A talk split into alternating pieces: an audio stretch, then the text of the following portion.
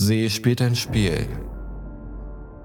Ein Spiel, das sie perfekt beherrscht.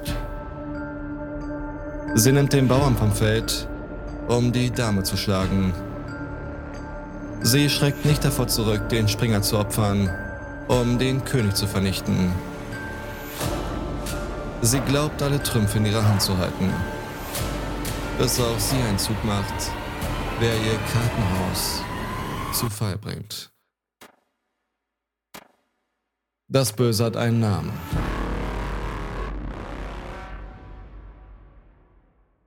Und damit, ihr Lieben, heiße ich euch auf ein neues Herzlich Willkommen zum True Crime Podcast eures Vertrauens. True Tension. Es freut mich, euch heute endlich von einem ganz besonderen Fall zu erzählen, an dem ich schon seit einiger Zeit arbeite. Und fast pünktlich zum Release dieser Folge, weil ihr wisst ja, mit Pünktlichkeit habe ich sich so, geht in den Staaten auch eine Serie über den Fall an den Start mit einer doch ziemlich bekannten Hauptdarstellerin. Dazu aber dann später mehr. Ich würde vorschlagen, ihr schnappt euch ein Getränk eurer Wahl und dann starten wir auch schon unsere gedankliche Reise nach Troy im US-Bundesstaat Missouri. Am Abend des 27.12.2011 ist es ruhig auf der Einsatzleitstelle in Troy. Die Weihnachtsstimmung ist langsam am Ausklingen bis dann um 21.40 Uhr der folgende Notruf eingeht. What is the address where you need us to come? One, one, one, one thirty C-Mac. My wife killed herself. She's, she's, she's on the floor. Bei dem Mann am Telefon handelt es sich um Ross Faria, der beim Betreten seines Hauses eine tragische Entdeckung machen muss. Seine Frau Betsy Faria liegt blutüberströmt auf dem Boden des Wohnzimmers mit aufgeschnittenen Pulsadern. Was erster Gedanke, seine geliebte Frau Betsy hat sich das Leben genommen. Die Ersthelfer können nur noch den Tod der 42-Jährigen verstellen. Doch weshalb sollte Betsy auf diese Art ihr Leben beenden wollen? Um die Frage zu beantworten, starten wir am besten ein wenig früher. Betsy Faria wurde als Elizabeth, kurz Betsy, Kay Meyer geboren. Freunde beschreiben Betsy als eine von den Personen, die jeden Raum, den sie betritt, zum Strahlen bringt.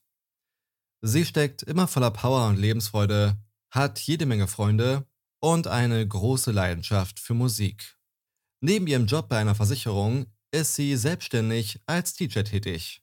Hauptsächlich auf Geburtstagen oder Hochzeiten von Freunden, den Freunden der Freunde den Freunden der Freunde, die sie über ihre Freunde kennengelernt hat und so weiter. Betsy kann eine Party starten, wo auch immer sie gerade ist. Und mit ihrer extrovertierten Art weiß sie nicht nur im Freundeskreis zu begeistern. Auch Wassel, kurz Wasfaria, ist hin und weg. Was und Betsy heiraten dann Anfang 2000. Betsy bringt ihre zwei kleinen Töchter, Leah und Maria, aus einer früheren Beziehung mit in die Ehe für die Ross schnell zur Vaterfigur wird. Ihre Freunde sagen, dass Ross stets ein toller Papa sowie ein toller Ehemann war und Betsy immer nur in den höchsten Tönen von ihrem Ehemann gesprochen hat. Aber wie wahrscheinlich in fast jeder Ehe hatten auch Ross und Betsy über die Jahre so ihre Problemchen, was die Ehe dann fast zum Scheitern gebracht hätte. Sie raufen sich immer wieder zusammen, bis sie dann im Januar 2010 auf eine harte Probe gestellt werden. Bei Betsy wurde Brustkrebs diagnostiziert. Während der Chemotherapie kümmert sich ihre Familie sowie auch ihre Freunde ganz rührend um Betsy. Besonders aber ihre beste Freundin sowie Kollegin Pamela Hub weicht nicht von ihrer Seite. Sei es bei den Chemotherapiesitzungen oder auch beim Tennisspielen. Als es dann so aussieht, als hätte Betsy die Krankheit besiegt, planen Betsy und Ross für November 2011 eine Kreuzfahrt zu der Enge Freunde sowie die Familie eingeladen wurden. Tragischerweise erfährt Betsy dann im Oktober, dass sich der Krebs bis zu ihrer Leber ausgebreitet hat und die Ärzte ihr nur noch drei bis fünf Jahre Lebenszeit in Aussicht stellen. Trotzdem oder vielleicht auch dann erst recht gehen sie auf die Kreuzfahrt, wodurch Wossi einen ihrer größten Träume erfüllen kann. Einmal mit Delfinen zu schwimmen. Dann zurück daheim verbringt Betsy so gut wie jeden Tag Zeit mit Pamela. Kurz Pam.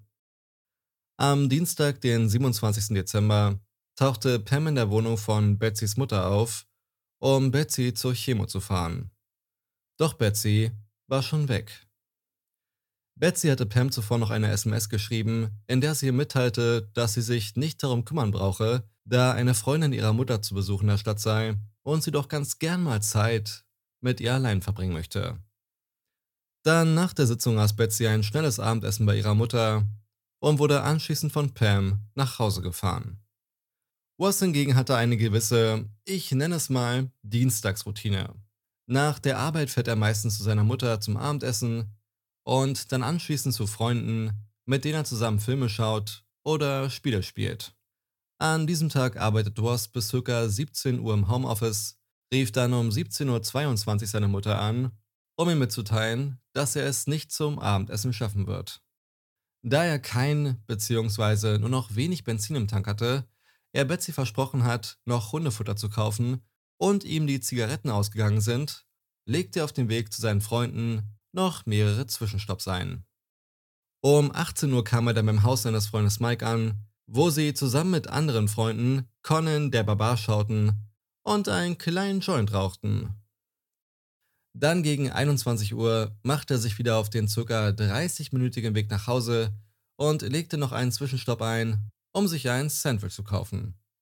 Ursprünglich war geplant, dass er auf dem Weg nach Hause auch seine Frau Betsy von ihrer Mutter abholt, jedoch schreibt ihm Betsy, dass Pam angeboten hat, sie nach Hause zu fahren.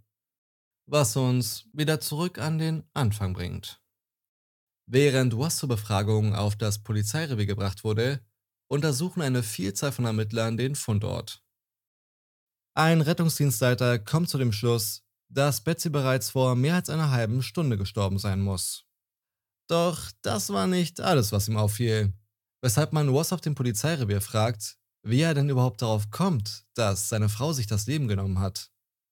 Ross antwortet, dass er die aufgeschnittenen Pulsadern gesehen hat und Betsy bereits einige Zeit zuvor versucht hat, sich auf diese Weise das Leben zu nehmen, da sie durch die Krebserkrankung auch unter Depressionen litt. Die Ermittler im Haus können nicht ganz nachvollziehen, wie man davon ausgehen kann, dass sie sich das Leben genommen hat, in Anbetracht des Messers in ihrem Nacken. Ross wird währenddessen auf dem Polizeirevier darüber informiert, dass seine Frau kein Selbstmord begangen hat. You absolutely stabbed over 25 times. Oh my God, no. Sie sagen ihm, dass mindestens 25 Mal auf sie eingestochen wurde und man noch immer die Einstichwunden am Zählen sei.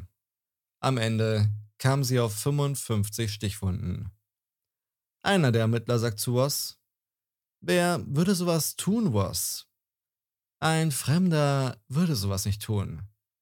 Im Gegenteil, eine Person, die sie liebt, würde sowas tun. Und dann werden sie noch etwas direkter. The fact of the matter is, you stabbed Betsy. No, I did not. Fakt ist, du hast sie erstochen. Wasser wieder schockiert. Nein, habe ich nicht. Du warst da. Nein, ich habe sie so gefunden, als ich nach Hause gekommen bin. Auch am nächsten Tag ändert sich nichts an seiner Aussage. Ganz egal, wie intensiv die Ermittler versuchen, ihm klarzumachen, dass er allein als Täter in Frage kommt. Was Ross zu diesem Zeitpunkt noch nicht weiß, die Annahme der Ermittler wird aufgrund der Befragung einer weiteren Person nochmal um ein Vielfaches verstärkt. Pamela Hub. Auf die Frage, ob sie und Betsy beste Freunde wären, sagt sie, Betsy hatte eine Menge bester Freunde. Aber ja, wir haben uns so ziemlich jeden Tag gesehen. Auf die Frage, wie sie Ross als Betsys Ehemann erlebt hat, ist sie dann doch schon etwas gesprächiger. Er hatte mal eiskalt damit geprahlt, wie viel Geld er bekommt, wenn Betsy stirbt. Sie hat über ihre Arbeit eine Lebensversicherung, eine private Lebensversicherung und ja, dann auch noch das Haus. All das würde dann ihm gehören. Er wäre auch immer sehr respektlos mit Betsy umgegangen. Er hat im Haus geraucht, ohne darauf Rücksicht zu nehmen, dass sie krank ist. Es wurde sogar so schlimm, dass Betsy sich von Was scheiden lassen wollte, weshalb Pam und noch eine weitere Freundin einen Ausflug mit Betsy unternommen haben und das nur eine Woche vor ihrem Tod, um ihren Ausbruch aus der Ehe zu planen. Was wiederum gibt zu Protokoll, dass ihre Ehe total harmonisch ablief und sie bis auf die kurzzeitige Trennung sechs Jahre zuvor eine glückliche Ehe geführt haben. Um herauszufinden, wer von den beiden die Wahrheit sagt, wollen sie Was eine Art Test unterziehen. Ohne ihm mitzuteilen, was Pam so alles über ihn ausgesagt hat, fragen sie Was, was er von Pam hält. Was sagt, dass sie ein guter Mensch sei und freundlich ist. Die Frage, ob sie seiner Meinung nach irgendwas Negatives über ihn aussagen würde, verneint er. Pams Aussagen wiederum werden immer extremer. Sie sagt, dass Was mit diesem Spiel angefangen hätte, ihr immer wieder ein Kissen auf das Gesicht zu drücken, begleitet von den Worten, so fühlt es sich an, wenn du stirbst. Das wiederholte er mehrere Male und endete immer mit lautem Gelächter. Mit Pams Aussage konfrontiert, sagt Ross, dass das nicht stimmen würde und er nicht versteht, warum sie sowas aussagt. Und auch wenn die Ermittler den Aussagen von Pam ohnehin mehr Glauben schenken, fühlen sie sich durch die Beweise, die am Tatort sichergestellt werden, nur nochmal bestätigt. Man fand unter anderem Blutspuren am Lichtschalter des Schlafzimmers sowie eindeutige Blutspuren an ein paar Hausschuhen, die weiter hinter im Kleiderschrank abgelegt, um nicht zu sagen versteckt wurden und die eindeutig was gehören. Nachdem man ihn 48 Stunden verhört hat, lässt man ihn vorerst frei, während sich in der Zwischenzeit Reporter von dem Polizeirevier platziert haben, um über den grausamen Mord zu berichten. Vor allem Pam hegte ein großes Interesse daran, jedem von dieser unmenschlichen Tat zu erzählen, der ihre beste Freundin zum Opfer gefallen ist und das auch noch vom eigenen Ehemann. Selbst auf der Trauerfeier von Betsy suggeriert sie jedem der Anwesenden, was für ein schlechter Mensch was doch sei, weshalb sich selbst die Familie sowie die Freunde von Betsy gegen ihn wenden. Und bevor wir nur noch tiefer in die Story einsteigen, sollten wir vielleicht kurz mal einen genaueren Blick auf Pams Vergangenheit werfen. Pamela Newman Hub wuchs in einem ordentlichen katholischen Haushalt in Delwood als drittes von vier Kindern auf, ihre Mutter Lehrerin, ihr Vater Gewerkschaftsmann. Pam war immer für einen Spaß bereit, erinnern sich Freunde. Keine Launen oder Dramen, kein Gespräch hinter dem Rücken der Leute. Im Abschlussjahr auf der Highschool kam sie mit einem der beliebtesten Jungen auf der Schule zusammen, mit dem sie auch zusammen zum Abschlussball ging. Drei Monate später sahen sie sich dann mehr oder weniger gezwungen zu heiraten, da Pam schwanger wurde und ihre Mutter das nicht anders geduldet hätte. Ihre Freundinnen sagen, dass sie sich ausgeschlossen gefühlt hat. Während die anderen aufs College gingen und Partys feierten, blieb sie zu Hause in ihrer Billigwohnung und musste sich um ihr Kind kümmern. Die Ehe hielt sechs Jahre. Kurz nach der Scheidung lernte sie dann ihren zukünftigen Mann Mark Hub kennen, mit dem sie dann ebenfalls ein Kind bekam. Später nahm Pam dann einen Job in einem Versicherungsbüro an und die erste Person, die sie dort kennengelernt hat, war niemand Geringeres als Betsy. Ihr Chef kann nichts Negatives über Pam sagen. Sie war jeden Morgen die Erste im Büro, verfügt über eine sehr gute Menschenkenntnis und wirkt stets positiv und besonnen. Zusammengefasst kann man sagen, dass sie eine gute Kindheit hatte und mit ihren zwei Kindern, dem Ehemann sowie dem Job voll im Leben steht und sie einem keinerlei Gründe dafür gibt, an ihren Aussagen zu zweifeln. Und so kommen den Ermittlern auch keinerlei Zweifel bei Pams nachfolgender Aussage. Betsy habe sich wohl gesorgt, dass Ross das ganze Geld mit vollen Händen für irgendwelchen Mist ausgibt und somit keinerlei Rücklagen für die Bildung ihrer Töchter übrig bleibt. Aus diesem Grund änderte Betsy bei der Versicherung den Namen des Begünstigten im Todesfall von Wasfaria auf Pamela Hub. Aber unter der Voraussetzung, dass Pam das Geld für ihre Töchter aufbewahrt. Wir reden davon 150.000 Dollar. Und genau diese 150.000 Dollar sehen die Ermittler auch als ein mögliches Motiv für den Mord an Betsy. Ihrer Ansicht nach reagierte Ross so verärgert auf die Änderung, dass er Betsy aus Rache ermordet hat. Sie fragen ihn auch durch die Blume, ob kürzlich eine Änderung bezüglich der Lebensversicherung stattgefunden hätte, worauf er antwortet, "Hm, nicht, dass ich wüsste. Doch ob er es nun weiß oder nicht, für die Ermittler steht fest, Ross hat seine Frau kaltblütig ermordet und genau dafür wird er auch acht Tage nach dem Mord angeklagt. Der Anwalt Josh Schwartz übernimmt Ross Farias Verteidigung, der als erstes die Aussagen überprüft, die Ross am meisten belasten. Und man muss jetzt nicht unbedingt Jura studiert haben, um zu erkennen, dass so ziemlich sämtliche Aussagen, die gegen ihn sprechen, von Pamela Hub zu Protokoll gegeben wurden. Schwartz überprüft die Aussagen auf ihren Wahrheitsgehalt und stellt dabei schnell ein paar ziemlich gravierende Missstände fest. Zum einen macht er die Freundin ausfindig, die laut Aussage von Pam an dem Tag dabei war, als Betsy mit ihnen zusammen ihren Ausbruch aus der Ehe planten. Konfrontiert mit der Aussage von Pam sagt die Freundin, Nein, absolut nicht. Ganz im Gegenteil. Wir waren an dem Tag unter anderem in einem Jellybean-Shop und Betsy hat Ross sogar noch angerufen und ihn gefragt, welche Jellybeans er am liebsten hätte. Sie wirkte total glücklich mit ihrer Ehe und keinesfalls wie jemand, der Pläne schmiedet, um auszubrechen. Dann die Sache mit der Lebensversicherung.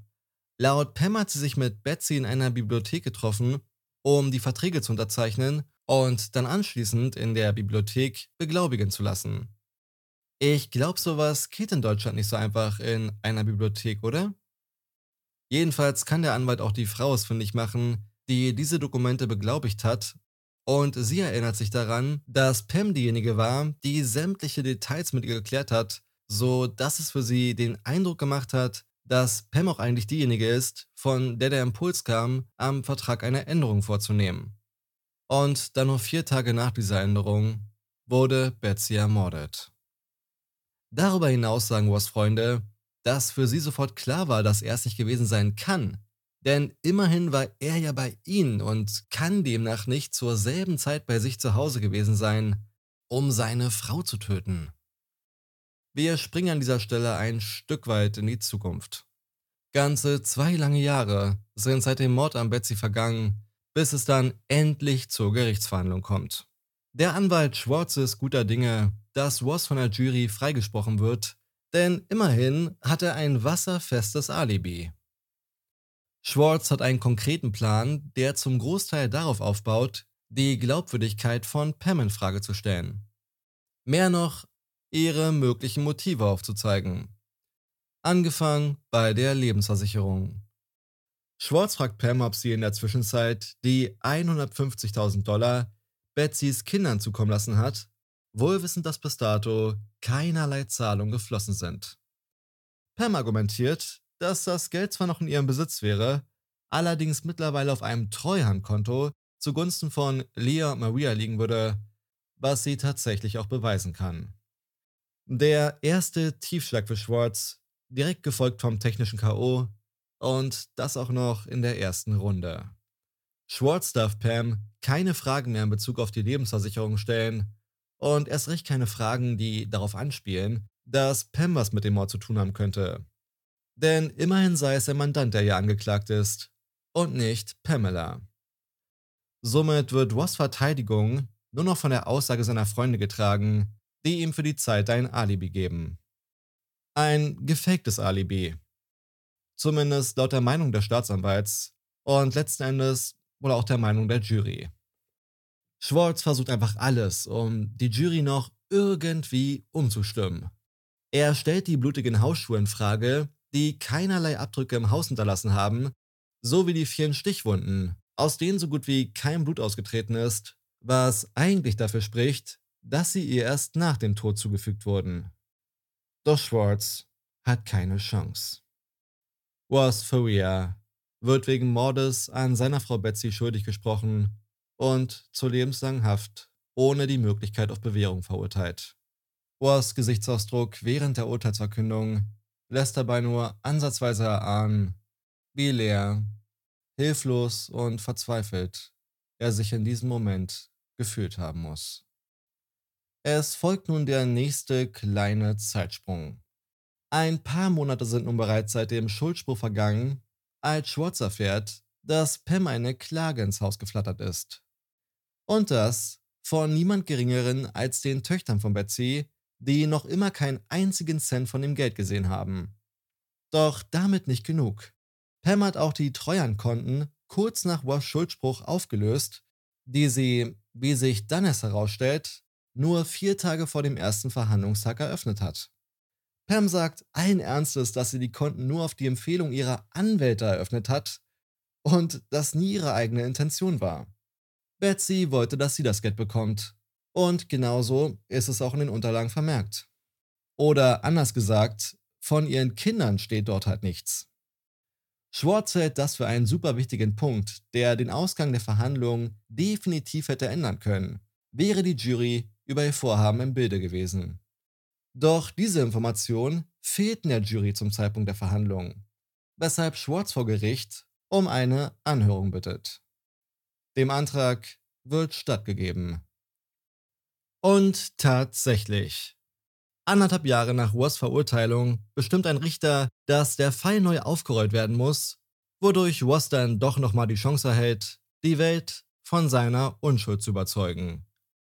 Besser gesagt, sein Anwalt erhält die Chance, denn während Schwartz bei der ersten Verhandlung, ja, schwarz sieht. Okay, nein, der, der Vergleich ist wirklich zu billig. Denn während Schwartz bei der ersten Verhandlung wie ein Boxer, dem man die Hände verbunden hat, nicht ausholen kann, hat er nun die volle Schlagkraft des Richters auf seiner Seite. Zudem kommt Ross bis zur Verhandlung im November 2015 auf Kaution frei. Auch Pam Hub wird gebeten, zu einer erneuten Befragung auf das Polizeirevier zu kommen, die im Grunde ähnlich abläuft wie auch schon knapp vier Jahre zuvor. Zumindest die Fragen sind ähnlich. Ihre Antworten hingegen haben sich nach vier Jahren schon ziemlich verändert. 2011 wird sie gefragt, ob sie sich vorstellen könnte, dass Betsys Ehemann Was Betsy umgebracht hat. Ihre Antwort damals, ich weiß nicht, dafür kenne ich ihn einfach nicht genug. Dann im Jahr 2015 wird sie gefragt, welcher Name ihr bei dem Mord an Betsy zuallererst in den Sinn kommt. Ihre Antwort? Oh, definitiv was. Und auf die Frage, ob sie und Betsy beste Freunde wären, sagte sie im Jahr 2011 noch, Betsy hatte viele beste Freunde. Dann im Jahr 2015 sagt sie, sie kenne selbst die intimsten Geheimnisse und deutet zudem auch noch an, dass sie sich körperlich näher gekommen seien. Sie will damit nicht sagen, dass Betsy oder sie selbst allgemein an Frauen interessiert wären, aber es hätte sich halt einfach so entwickelt, sodass sie in gewisser Weise die Rolle eingenommen hat, die eigentlich Betsys Ehemann hätte einnehmen müssen, sagt Pam. 2011 Was ist ein netter Kerl. 2015 Was war gewalttätig und hat gedroht, mich im Garten zu vergraben, wenn er mich noch einmal zusammen mit seiner Frau sieht. 2011 Im Haus war es dunkel, als ich Betsy abgesetzt habe und auch sonst ist mir nichts weiter aufgefallen. Und 2015 auf einmal die Erinnerung. Ich habe ein Auto gesehen, in dem zwei Personen saßen und ich glaube, eine davon war Was.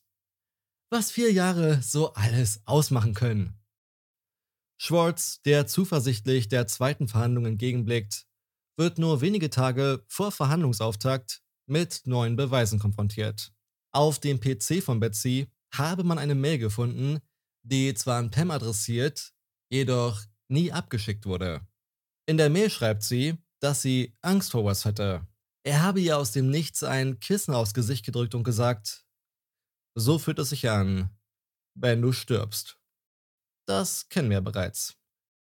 Auch, dass sie den Namen des Begünstigten im Todesfall auf den von Pam ändern möchte, steht alles in der Mail.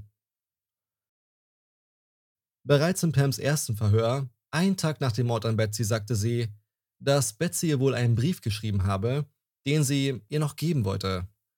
Dazu kam es jedoch nicht mehr. Sie gibt den Ermittlern den Hinweis, dass sie vielleicht Antworten auf ihre Fragen erhalten, wenn sie diesen Brief finden. Doch den Brief in Form dieser Mail fanden die Ermittler im Jahr 2011 nicht. Schwartz kommt es doch recht seltsam vor, dass ausgerechnet vor der Verhandlung vier Jahre lang unentdeckt diese Mail auftaucht.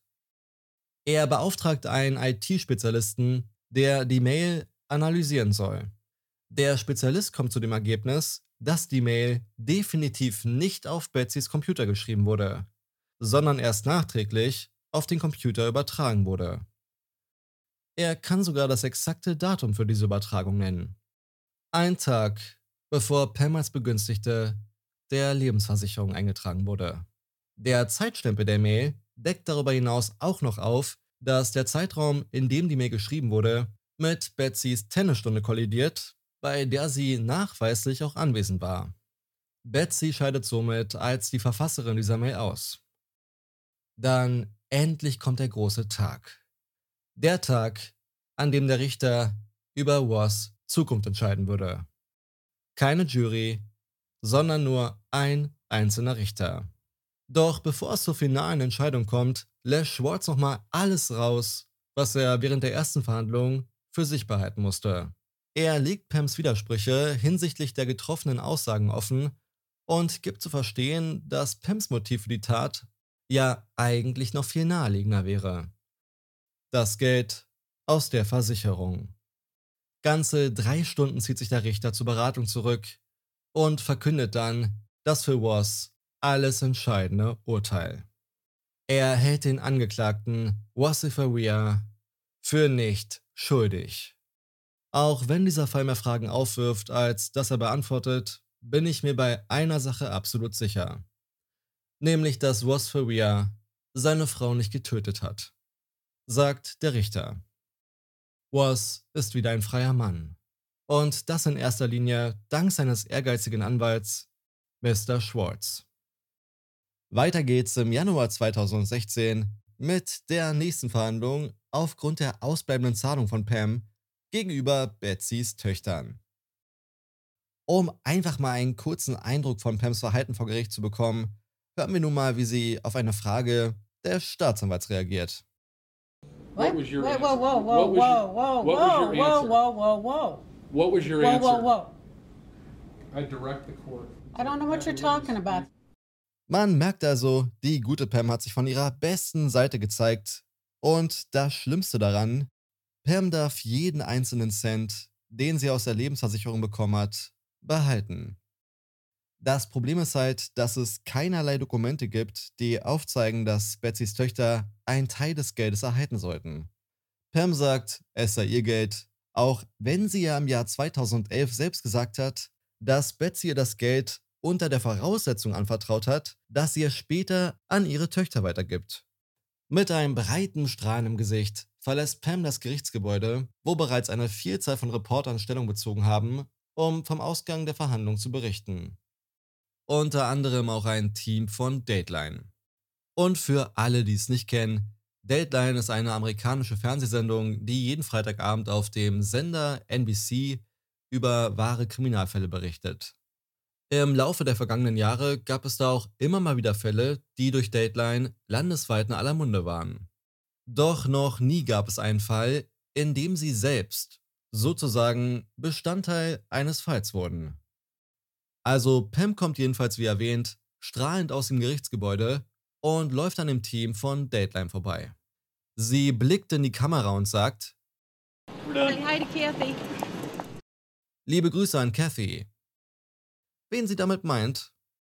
Wahrscheinlich die Produzentin von Dateline, die auch für die Reportage über Pamela verantwortlich ist.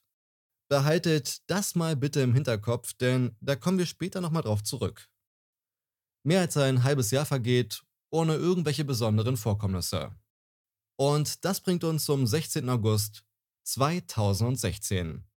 Ein Tag, der den gesamten Fall nochmal auf ein ganz anderes Level bringen sollte. Wieder mal ein Notruf. 911, where's your emergency? Hey, hello, there's someone breaking in my house. Help! Die Anruferin sagt, dass gerade jemand versuchen würde, in ihr Haus einzubrechen. Want me to do you? Me to do your wife? No, I'm not getting in the car with you. No, get is away. address?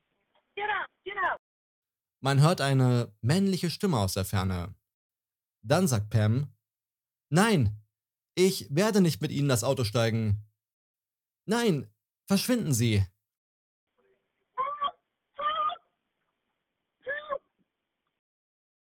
Sie wiederholt immer wieder Hilfe, Hilfe. Und dann Schüsse.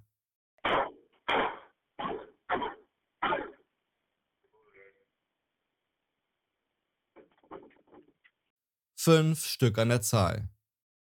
Bevor es dann für mehrere Sekunden ganz still wird. Die Mitarbeiterin der Einsatzleitstelle fragt Pam, ob sie noch dran sei, woraufhin Pam sagt, ja, ich habe den Einbrecher niedergeschossen. Who broke into your home? I don't know. I'm here. Wer ist in ihr Haus eingebrochen? fragt die Mitarbeiterin. Während im Hintergrund ein Rauchmelder zu hören ist, erwidert Pam panisch. Ich weiß es nicht. Ein Mann. Beeilen Sie sich. What's your name? My name is Pam. Auf die Frage nach ihrem Namen antwortet die Anruferin. Mein Name ist Pam. Es dauert nur wenige Minuten, bis die ersten Ermittler bei Pam eintreffen. Im Inneren des Hauses entdecken sie die Leiche eines Mannes. Im Flur vor Pams Schlafzimmer. Während Pam zur Befragung auf die Polizeistation gefahren wird, untersuchen die Ermittler vor Ort die Leiche. Sie versuchen die Identität des Mannes festzustellen, doch bedauerlicherweise hat er weder seinen Ausweis noch sonst irgendwelche Dokumente bei sich, die ihn identifizieren. In den Taschen seiner Shorts befinden sich lediglich 900 Dollar in Bar, was man ebenso in seiner Shorts ohne Portemonnaie mit sich führt, und eine Notiz. Darauf gekritzelt ein Plan. Erstens, mit Pam zur Bank fahren, um 100.000 bis 150.000 Dollar abzuheben. Zweitens, mit Pam zurück zu ihrem Haus fahren und sie zum Schweigen bringen, erweitert durch die Bemerkung, dass alles so aussehen soll wie bei Betsy. Beispielsweise das mit dem Messer am Nacken. Der dritte und zugleich letzte Schritt, das Geld beim Haus von Ross Mutter abliefern. Wir werden darauf gleich nochmal zu sprechen kommen. Erstmal wollen die Ermittler Pams Version der Ereignisse hören und die sieht wie folgt aus. Am helllichten Tag sitzt Pam im Auto in ihrer Einfahrt, als wie aus dem Nichts ein Auto angerast kommt. Ein Mann steigt aus, der sich schnellen Schrittes Pams Wagen nähert und noch ehe sie reagieren kann, sitzt er auch schon neben ihr auf dem Beifahrersitz. Auf eine äußerst aggressive Art befiehlt er ihr, dass sie nun zusammen zur Bank fahren werden. Ohne die Gefahr richtig einschätzen zu können, brüllt Pam ihn an, er solle aussteigen, woraufhin der Fremde ein Messer zückt und ihr an die Kehle hält. Irgendwie gelingt es Pam, das Messer aus der Hand des Mannes zu schlagen, woraufhin sie sofort in ihr Haus flüchtet. Sie schnappt sich ihre Pistole und wählt die 911, während der Mann tosend vor Wut an die Tür hämmert. Er findet über die Garage einen Weg ins Haus und steht plötzlich im Flur, der zum Wohnzimmer führt. Im direkten Schussfeld von Pam. Auch von einem zweiten Mann ist die Rede, der am Steuer des Fahrzeugs saß. Ihre Beschreibung des Mannes passt seltsamerweise eins zu eins mit dem Aussehen von Ross Faria überein. Wie es aussieht, liegt dort in Pams Flur ein Auftragskiller, der von Ross engagiert wurde, um Pam zu beseitigen. Natürlich, nachdem er zuvor noch das Geld aus der Lebensversicherung an sich genommen hat. Von außen betrachtet ändert das einfach alles. Demnach wäre Ross doch dieser gewaltsame Ehemann, der seine Frau gedemütigt sowie ermordet hat. Sagt Pam da etwa von Anfang an die Wahrheit? Die Ermittler graben noch ein wenig tiefer und wollen als erstes in Erfahrung bringen, wer der Mann denn nun überhaupt ist, den Pam erschossen hat. Die Fingerabdrücke des Toten bringen Licht ins Dunkle. Bei dem Mann handelt es sich um den 33-jährigen Louis Gampenberger. Sie finden heraus, wo er gelebt hat und wo Louis Mutter Margaret lebt. Die Ermittler begeben sich zu Margarets Haus, um ihr die tragische Nachricht zu überbringen, dass ihr Sohn erschossen wurde. Margaret öffnet die Tür und schaut schon fast erleichtert in die Augen der beiden Ermittler. Sie fragt, haben Sie meinen Sohn gefunden? Tatsächlich hat Margaret ihren Sohn kurz zuvor als vermisst gemeldet und wartet seitdem Minute für Minute auf eine Meldung der Polizei. Nachdem die Ermittler Margaret alles erzählt haben und der erste Schock ganz langsam verdaut ist, stellen sie ihr äußerst taktvoll einige Fragen. Der zweifache Familienvater wird von seiner Mutter Margaret als äußerst liebevoller und lebenslustiger Mensch beschrieben. Niemals im Leben hätte er bei jemandem einbrechen oder einer Person Gewalt androhen können. Zugegeben, das sind so eine Aussagen, die sehr wahrscheinlich die meisten Mütter über ihr Kind äußern würden. Allerdings meint Margaret das ganz anders, denn er hätte wirklich nirgendwo einbrechen oder jemandem Gewalt androhen können. Er hatte ja schon Schwierigkeiten, einen Löffel zu halten, sagt sie. Bei einem tragischen Autounfall, der sich Jahre zuvor ereignet hat, erlitt Lewis schwere Hirnverletzungen, die zur Lähmung von Lewis rechter Körperhälfte führten. Wie also soll Lewis Gampenberger, der angebliche Auftragskiller, Pamela Hub mit einer Waffe bedroht und anschließend in ihr Haus eingebrochen sein? Dieselbe Frage stellen sich auch die Ermittler. Und die Antwort kommt schneller als gedacht. Und Leute, jetzt wird's verrückt. Sechs Tage vor dem Überfall auf Pam hat eine Frau namens Carol eine höchst alarmierende, mysteriöse Begegnung gemeldet. Die Ermittler haben da so ein Gefühl, dass da vielleicht irgendwie ein Zusammenhang besteht zwischen Carols Begegnung und Pams unwillkommenen Besucher. Sie kontaktieren Carol mit der Bitte, auf dem Polizeirevier vorbeizukommen, um von dieser Begegnung nochmal Detail für Detail zu erzählen. Carol, oder auch Carol Columbo, wie ich sie fortan nenne, begibt sich auf dem direkten Weg zu den Ermittlern und schildert die mysteriösen Ereignisse. Das war nämlich folgendermaßen. Carol steht zusammen mit ihrem Hund vor ihrem Haus, als ein schwarzer SUV vor ihrer Einfahrt zum Stehen kommt. Eine blonde Frau mit kurzen Haaren schaut aus dem Fahrerfenster des SUVs raus und grüßt sie. Carol grüßt zurück. Die Frau parkt in Carols Einfahrt und kommt mit ihr ins Gespräch. Sie stellt sich selbst als Produzentin der Fernsehshow Dateline vor. Ihr Name sei Kathy. Und jetzt sollte es bei euch Klick machen. Sie hätte wohl ein mega Angebot für Carol. Kathy würde ihr 1000 Dollar dafür zahlen, wenn sie für Dateline einfach nur eine kurze Verbrechensszene auf der Tonspur nachspielt. Also ähnlich wie ein Podcast. Nicht mehr und nicht weniger. Carol müsse einfach nur mit ihr mitkommen, die Szene einsprechen und schon wäre sie um 1000 Dollar reicher. Carol, für die sich das Angebot einfach zu verlockend anhört, um es auszuschlagen, geht auf Cathys Angebot ein und nimmt auf dem Beifahrersitz des SUVs Platz. Doch während der Fahrt beschleicht sie irgendwie so ein ungutes Gefühl. Ein Gefühl, das man nicht genau beschreiben kann. Mit diesem unguten Gefühl im Bauch sagt sie zu Kathy, Ach, verdammt! Jetzt hab ich doch tatsächlich meine Schuhe vergessen. Kathy daraufhin, Ach, Sie brauchen auch keine. Carol nun etwas bestimmter, Lady, ich habe vergessen, mein Haus abzuschließen. Ich möchte jetzt bitte mein Haus abschließen. Kathy willigt ein und fährt mit ihr zurück. Die Dateline-Produzentin wartet in ihrem Wagen auf Carols Rückkehr, während Carol den Monitor, auf dem die Aufnahmen ihrer Überwachungskamera übertragen werden, checkt. Die Überwachungskamera, die direkt auf ihre Einfahrt gerichtet ist. Sie möchte sicher gehen, dass man das Kennzeichen des SUVs erkennen kann. Man kann ja nie wissen. Vielleicht hat sie ja vor, jemanden zu kidnappen, denkt sich Carol. Mit ihrem Telefon am Ohr geht Carol wieder nach draußen und erzählt Kathy. Mein Sohn hat gerade angerufen. Ein Notfall. Ich muss da doch absagen. Kathy schaut sie nur an, lehnt sich ein wenig aus dem Wagen raus und fixiert mit ihrem Blick die Überwachungskamera.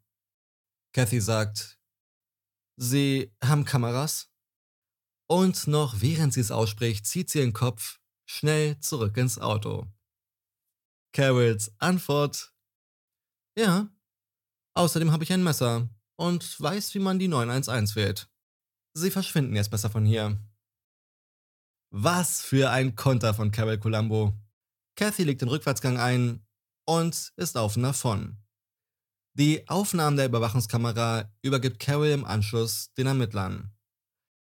Das Kennzeichen des SUVs führt die Ermittler, wer hätte es gedacht, zu Pamela Hub.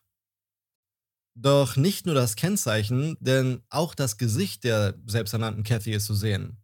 Und eben dieses Gesicht, das eindeutig so aussieht wie das von Pamela Hub, führt sie dann ebenfalls zu Pamela Hub. Ach, meine Ausführungen sind heute aber auch echt mal wieder bestechend logisch. Aber was könnte das nun mit Louis Gampenberger zu tun haben? Sind vielleicht die 1000 Dollar ein Indiz, die Carol ja von der angeblichen Dateline-Produzentin erhalten sollte? Louis hatte ja nur 900 Dollar in seiner Tasche. Genau genommen 9 100-Dollar-Scheine. Da fehlt ja irgendwie noch ein Huni. Bei einer genaueren Hausuntersuchung finden die Ermittler einen einzelnen 100-Dollar-Schein im Schlafzimmer von Pam. Das allein ist ja nun wirklich keine große Sache, bedenkt man aber, dass die Seriennummer der neuen Scheine von Louis zu der von Pam Schein passen, ist das schon verdammt auffällig. Mal abgesehen davon, dass die Auseinandersetzung zwischen Pam und Louis wie eine geskriptete Aufführung klingt, fällt den Ermittlern noch ein weiteres wesentliches Detail auf. Die ersten Sekunden des Notrufs. Und jetzt gut aufpassen, denn das ist etwas, was ich persönlich vorher auch noch nicht wusste. In dem Moment, wenn jemand die 911 wählt, selbst wenn man als Anrufer noch das Freizeichen hört, wird alles, was man währenddessen von sich gibt, bereits aufgezeichnet. Das erklärt für mich so einiges in manchen Fällen. Wusstet ihr das? Und was glaubt ihr, was bei Pam zu hören war? Tatsächlich überhaupt nichts. Erst als das Telefonat angenommen wird, hört man Pam hysterisch um Hilfe bittend. So als hätte jemand gesagt, und Action. Zu guter Letzt fällt ihr noch ein Stück Teppich unter der Leiche von Louis auf, das auf dem eigentlichen Teppich liegt komplett deplatziert und optisch überhaupt nicht passend. Hatte da etwa jemand Angst, sich den Teppich mit Blutflecken zu versauen? Also, ich würde dieser Frau einfach alles zutrauen. Nun fehlt den Ermittlern aber noch immer der entscheidende Beweis für Pams Inszenierung. Sie fragen sich, wo sie als nächstes ansetzen sollten. Und was macht man heutzutage, wenn man auf eine Frage keine Antwort parat hat? Man fragt Google. Gut in leicht abgeänderter Form, denn die Ermittler fragen wirklich Google nach den GPS-Daten von Pams Google Maps App. Die Auswertung beweist, dass sich Pam in der Gegend, in der Louis wohnte, aufgehalten hat und fünf Minuten vor seinem Wohnkomplex verweilte. Doch auch das reicht noch nicht als finaler Beweis. Als nächstes sichten sie die Bänder sämtlicher Überwachungskameras in der Gegend und siehe da, Treffer. Auf einem der Bänder ist Louis zu sehen, wie er in den SUV von Pam einsteigt. Nur eine Woche nachdem Pam den angeblichen Einbrecher erschossen hat, klicken am 23. August 2016 auch schon die Handschellen. Auf der Fahrt zum Polizeirevier sagt einer der Polizisten zu Pam, wir haben mehr als ausreichend Beweismittel für ihre Taten gefunden. Damit kommen sie nicht davon. Und was antwortet eurer Meinung nach eine Pamela Hub daraufhin? Mir ist etwas frisch. Können Sie die Klimaanlage runterdrehen? Pamela Hub hielt sich wohl stets für die klügste Person im Raum, die jeden Menschen so manipulieren kann, dass immer die anderen die Schuld tragen. In diesem Fall hat sie eindeutig versucht, was die Schuld in die Schuld zu schieben. Sie wollte es so aussehen lassen, als würde sich Ross für die Sache mit der Lebensversicherung rächen wollen, weshalb er ihr einen Auftragskiller auf den Hals setzt. Er würde wieder im Knast landen und sie hätte wieder Ruhe. Und dafür ging sie sogar so weit, einen behinderten Mann mit 1000 Dollar zu sich ins Auto zu locken, nur um ihn ein wenig später kaltblütig zu erschießen. Dann auf dem Polizeirevier wird Pam verhört. Sie sitzt nun so richtig in der Klemme. Denn im schlimmsten Fall droht ihr die Todesstrafe. Pam verlangt einen Anwalt, was das Verhör dann vorerst beendet. Doch ob sie den Anwalt überhaupt noch brauchen würde, war für einen Moment gar nicht so klar. Was dann als nächstes passiert ist, könnt ihr euch über den Link in den Shownotes ansehen. Pamela Hub sitzt allein im Verhörraum. Vor ihr auf dem Tisch eine kleine Wasserflasche sowie ein Stift. Sie greift nach dem Wasser und lässt dabei den Stift unbemerkt in ihrer Hosentasche verschwinden. Dann fragt sie, ob sie mal kurz die Toilette aufsuchen dürfe. Und nur kurze Zeit später hört man auf den Bändern der Überwachungskamera mehrere Personen rufen. Pam hat sich ein Ernstes mit dem Stift selbst in den Hals gestochen. Sie wurde rechtzeitig gefunden, so dass sie mit ihrer leichten Verletzung davonkam.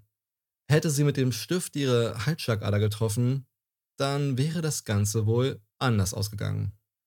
Pamela holt sich relativ schnell von ihrem vermeintlichen Suizidversuch und wird direkt im Anschluss mit ihrer neuen Wohnsituation vertraut gemacht. Umgeben von Gitterstäben. Die Zeit vergeht. Drei Jahre, um genau zu sein. Pams Prozess wird immer wieder verschoben, bis dann am 12. August 2019 die magischen Worte fallen sollen. Der Prozess startet mit einer optisch deutlich älteren Pam. Ihre Haare, zuvor kurz und blond, sind nun lang und grau. Was sich nach wie vor nicht verändert hat und wohl auch nie verändern wird, ist Pams arrogantes Auftreten, als könne ihr keiner etwas anhaben. Da Pam seitens ihrer Verteidigung von einem herkömmlichen Prozess samt Jury eher abgeraten wird, handeln sie mit der Staatsanwaltschaft einen sogenannten Alford Plea Deal aus. Und mit einer solchen Art von Deal hatten wir es bereits in mehreren Fällen zu tun. Der Angeklagte bekennt sich schuldig auf der Grundlage, dass man ausreichend Beweise gesammelt hat, die einen Schuldspruch zur Folge haben könnten. Es bedeutet hingegen nicht, dass der Angeklagte auch gesteht, für die Tat verantwortlich zu sein. Er bekennt sich halt einfach nur schuldig. Pam könnte demzufolge selbst nach ihrem Schuldspruch behaupten, dass sie Louis Campenberger nicht heimtückisch umgebracht hat. Wenn ihr mich fragt, ist eine solche Art von Deal äußerst unbefriedigend für Außenstehende, auch wenn so zumindest die Chance auf einen Freispruch nicht mehr gegeben ist. Für Pam hat es wiederum den Vorteil, dass sie einer möglichen Todesstrafe entgeht. In der Praxis sieht das Ganze dann so aus, dass der Richter die Anklagepunkte vorliest und sich der Angeklagte daraufhin schuldig bekennt. Und nachdem man Pam durchaus zugetraut hat, ihre Meinung in letzter Sekunde zu ändern, sagt sie den einen entscheidenden Satz, auf den alle gewartet haben. Ich bekenne mich schuldig. Pam wird zur lebenslangen Haft ohne die Möglichkeit auf Bewährung verurteilt. Das sind ja erstmal gute Nachrichten, beantwortet aber dennoch nicht die Frage, wer für den Mord an Betsy Faria verantwortlich ist. Nun, dazu gibt es bislang die folgenden Neuigkeiten oder Erkenntnisse. Angefangen bei dem Staatsanwalt Mike Wood. Er ist noch relativ neu in dem Amt tätig und kündigte im Juni 2019 an, dass man den Fall um Betsy Faria nochmal neu untersuchen werde. Es gebe da wohl das ein oder andere Indiz dafür, dass der Prozess gegen Woss nicht ganz fair ablief. Laut Wood sollen wohl seitens der Staatsanwaltschaft nach Woss Freispruch physische Beweise vernichtet worden sein. Infolge eines sogenannten Vernichtungsbefehls. Zudem sollen sie auch Zeugen beeinflusst haben, Falschaussagen zu tätigen. Und beeinflusst haben sie auch die Töchter von Betsy, denen gesagt wurde, dass es ohne jeden Zweifel ihr Stiefvater gewesen sei, der ihrer Mutter so was Schreckliches angetan hat. Auf Nachfrage der Töchter, ob Pam irgendwas damit zu tun haben könnte, wird ihr mitgeteilt, dass dies absolut ausgeschlossen sei. Und natürlich gibt es für die beiden auch keinen ersichtlichen Grund dafür, den Worten der Staatsanwaltschaft sowie den der Ermittler nicht zu glauben. Sie distanzieren sich verständlicherweise von ihrem Stiefvater, dem, wie sie dachten, Mörder ihrer Mutter. Es ist auch durchaus im Rahmen des Möglichen, dass die damals zuständige Staatsanwaltschaft noch zur Rechenschaft gezogen wird. Das wird sich noch zeigen. Abschließend spricht alles dafür, dass Pam hinter den beiden grausamen Morden steckt und wie eine Puppenspielerin ihre Fäden im Hintergrund gezogen hat. Zwei Morde. Oder Waren es vielleicht doch drei? Dafür müssen wir nochmal zeitlich zu einer Aussage von Pam zurückspringen, die Pam auf die Frage, ob sie was mit dem Mord an Betsy zu tun hat, vor allem in Verbindung mit den 150.000 Dollar zu Protokoll gibt. Sie gibt den Ermittlern zu verstehen, dass sie das nicht nötig hätte und es an ihrer Stelle viel schlauer wäre, sich an ihre eigene Mutter zu wenden, die immerhin eine halbe Million schwer ist. Nun, vielleicht kam sie zu dem Zeitpunkt auf eine Idee. Warum eigentlich 150.000 Dollar, wenn man doch auch 650.000 Dollar haben kann? Lange Rede, kurzer Sinn. Ihre 77-jährige Mutter Shirley stirbt am 31. Oktober 2013 nach einem tragischen Sturz vom Balkon ihres Wohnheims. Wer sie wohl zuletzt lebend gesehen hat? Natürlich Pam. Sie hatte ihre Mutter am Abend besucht und gab anschließend dem Personal Bescheid, dass ihre Mutter weder zum Abendessen noch zum Frühstück am nächsten Morgen erscheinen wird. Als wäre das nicht schon auffällig genug, überprüfen Experten die Gitterstäbe des Balkongeländers, die sich scheinbar zuvor gelöst haben und mit Shirley in die Tiefe stürzten. Die Experten kommen zu dem Schluss, dass ganze 900 Kilo an Gewicht auf das Balkongitter hätten einwirken müssen, um sich zu lösen. Es wird euch jetzt wahrscheinlich nicht überraschen, aber so schwer war Pams Mutter nicht. Selbst wenn sie mit voller Wucht dagegen gerannt wäre, hätte es nicht ausgereicht. Erst recht nicht mit Schlaftabletten im Blut. Und schon ganz und gar nicht mit dem 14-fachen einer normalen Dosis, wie sich später bei der Autopsie herausstellt. Dennoch wird Shirleys Tod als Unfall eingestuft und nach Pams Inhaftierung auf den Status unbestimmt abgeändert. Von der halben Million ihrer Mutter erhält Pam 100.000 Dollar, da sie sich das Erbe mit den Geschwistern teilen muss. Aktuell jedenfalls haben die Ermittler noch keine Beweise für ein Verbrechen gefunden. Tja, ich hab's euch ja gesagt, der Fall ist echt verrückt. So verrückt, dass am 8. März, also vor ein paar Tagen, die erste Folge der sechsteiligen Miniserie auf NBC erschienen ist, namens The Thing About Pam. Die Hauptrolle, also die Rolle von Pam wird gespielt von I'm just Pam. Renee Selbiger. Die meisten von euch werden sie sicherlich besser kennen als Bridget Jones, die geile Sexgöttin mit einem Hammerkerl zwischen ihren Schenkeln. Dad! Wann die Serie in Deutschland erscheinen wird, kann ich euch leider nicht sagen, aber ich denke mal, so lange müssen wir uns da gar nicht gedulden. Ich halte euch auf jeden Fall auf dem Laufenden, wenn es irgendwas Neues über den Fall zu berichten gibt. Für heute schließen wir das Thema Pam ab, aber erstmal ab. Nun seid aber erstmal ihr wieder an der Reihe. Was denkt ihr über den Fall? Schreibt es mir gerne auf Instagram unter truetension.podcast oder in die YouTube-Kommentare. Denn ihr wisst ja, dass kurbelt den YouTube-Algorithmus an. Damit war's das von mir für heute. Wir hören uns ganz bald wieder. Bleibt gesund und bis dann. Fälle, von denen ihr wahrscheinlich noch nichts gehört habt.